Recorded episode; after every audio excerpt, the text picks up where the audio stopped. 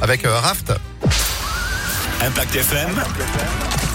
Le pronostic épique. Des pronostics qui sont présents sur Impact tous les jours, du lundi au vendredi, 10h30, 11h30. Et depuis ce début de semaine, mine de rien, grâce au pronostic d'Alexis Cœur de Roi. Bonjour Alexis. Bonjour Phil, bonjour à tous. Eh ben, vous avez eu des 2 sur 4, 100% gagnants. Oui, oui. Raison de plus pour bien écouter ces pronostics, d'autant plus qu'on part sur vos terres de prédilection. On va à Longchamp En aujourd'hui. effet, j'adore cet hippodrome. Après le forfait du numéro 14, ils seront 15 à s'élancer tout à l'heure pour le tiercé écarté quintet plus. 18h20, ce sera sur les 2200 mètres de l'hippodrome de Paris-Longchamp. Donc vous le disiez, un quintet au galop avec plusieurs candidats sérieux à la victoire et des jockeys très en forme. Ils ont démarré la course à la cravache d'or.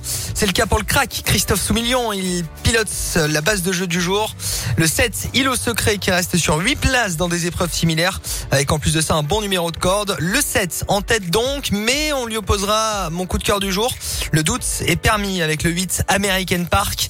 Petit poids, bon numéro et monte de Stéphane Pasquier, c'est actuellement le favori des bookmakers. Le 7, le 8, mais aussi le 9, Bazoc, entraînement en forme de Yann Barbero, l'entraîneur d'Ovillé qui présente aussi l'As Silver Silk que l'on retiendra haut comme le 5 High Lady, la casaque du bois bien chuchotée derrièrement.